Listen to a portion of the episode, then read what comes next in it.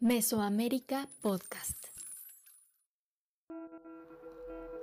En la antigua Teotihuacán, al norte de la Ciudad de México, el templo de Tepantitla resguarda un mural prehispánico, donde se aprecia montaña singular rodeada de unos pequeños seres que se bañan en manantiales, abren el cielo entre los truenos, soplan las nubes y practican el juego de pelota.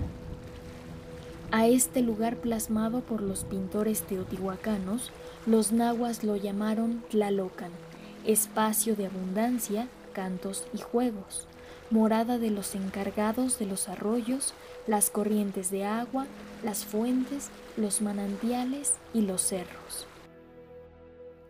Allí están los muertos por motivos acuáticos o fulminados por un rayo cuyas energías se transforman en ayudantes de Tlaloc, son los tlaloque, muchos tlaloc, seres caprichosos que pueden beneficiar a la agricultura con una lluvia generosa o castigarla con tormentas de granizo destructivo. Para invocar sus buenos actos, los seres humanos deben cuidar las formas y pretender su misericordia. Los tlaloques suelen representarse como pequeños seres de largos cabellos que surcan los cielos a veces son de tonalidades claras y otras oscuras, o adquieren la forma de un jaguar o de algún animal acuático. Para el historiador Alfredo López Austin existen tres formas de clasificar el origen de los ayudantes de Tlaloc. Primero, las manifestaciones zoomórficas que describe seres de aspecto masculino vinculadas a las energías de la tierra y el agua, como es el caso de la Huitzotl, especie de nutria con una mano humana en la cola. Segundo, las almas de los muertos. Son las entidades anímicas que después de morir por motivos acuáticos o fulminados por un rayo, cumplen distintas funciones, como los aguaque, que producen lluvias, o los ejecatotontin, productores de viento. Finalmente, las almas cautivas de los vivos, las cuales son extraídas del cuerpo por medio del netonalcahualistli, es decir, mediante una fuerte impresión o susto. El Tlalocan, ese paraíso acuático convertido en una mítica montaña, es el sitio donde se almacena la lluvia, el viento, el granizo, las fuerzas del crecimiento, Selicayotl, Ismolicanyotl, y de los corazones de los seres vegetales. Por eso los nahuas de la Sierra Norte de Puebla lo llamaron Tepeyolo o Tepeyolomej, corazón del cerro, corazones del cerro. En el espacio mundano de los seres humanos, los tlaloques son los cerros que circundan los poblados. Dicen que las nubes salen de los montes y llaman a todos los montes tlaloque que quiere decir señores. La relación intrínseca entre las montañas y los tlaloque da lugar a la idea sobre la presencia de fuentes de agua, lagunas o ríos que corren de manera subterránea.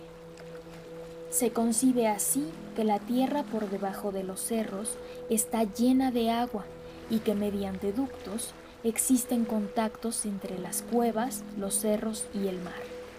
También que en las cumbres de las montañas Tlaloque se engendran las nubes que brindan las aguas para los cultivos y los sostenimientos de los pueblos.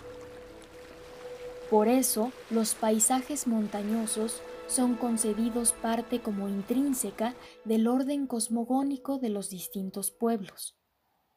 También la presencia de las montañas es determinante para establecer los patrones de asentamiento, la organización territorial y la religión. Si el entorno natural no contaba con un cerro protector, éste se hacía de forma artificial. De hecho, dentro de su complejo simbolismo, la pirámide era en sí misma una representación de la montaña como sucede en el templo de Tlaloc, del Templo Mayor de México Tenochtitlan, que presenta la recreación terrenal del Tonacatépetl. Por eso no es de extrañar que el término utilizado en náhuatl, altepetl, para referirse a las entidades soberanas, era el mismo para designar a la ciudad. Muchos de los ritos en honra a las energías del agua y los cerros son celebrados en las cuevas y en las cumbres de las montañas desde tiempos prehispánicos.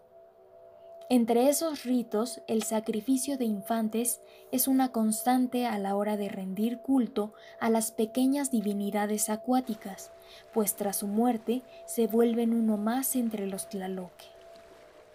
Narra la leyenda de los soles que después de ser derrotados por el tolteca Huemac en el juego de pelota y tras haber provocado una tremenda sequía, los Tlaloque, a cambio de lluvias, pidieron a los habitantes de Tolan el sacrificio de una niña. Se han aparecido los Tlaloque y solicitan una niña de los mexicas. Los mexicas ayunaron durante cuatro días por ella al terminar los cuatro días, la llevaron a Pantitlán, la llevó su padre y la sacrificaron. Las fiestas que involucraban a los cerros Tlaloque eran Tosostontli, pequeña velada, y Tepehuitl, fiesta de los cerros. Durante el Tosostontli se celebra a Tlaloc y a sus pequeños auxiliares, y en ella también se sacrificaban niños y niñas en las cumbres. En Tepehuitl se honraba a las montañas. En esta celebración se confeccionaban figurillas de masa a semejanza de cerritos, y con estas imágenes se honraba los montes altos donde se juntaban las nubes, y en memoria de los que habían muerto en agua o heridos de rayo. En su complejidad, los tlaloques son ejes del universo, columnas que vinculan al cielo, la tierra y el inframundo a través de los cerros. Como montañas guardan tesoros y dones de vida y sustento. Son así parte fundamental del orden que debe guardar los paisajes y los territorios. Los tlaloques son portadores de agua, elemento vital para la existencia terrenal. En uno de sus lugares favoritos, las cumbres de los cerros, engendran nubes que vierten generosas o torrenciales lluvias. Los tlaloque y la humanidad conviven así, en el día a día, cerca de las milpas, la naturaleza y desde luego en los cerros.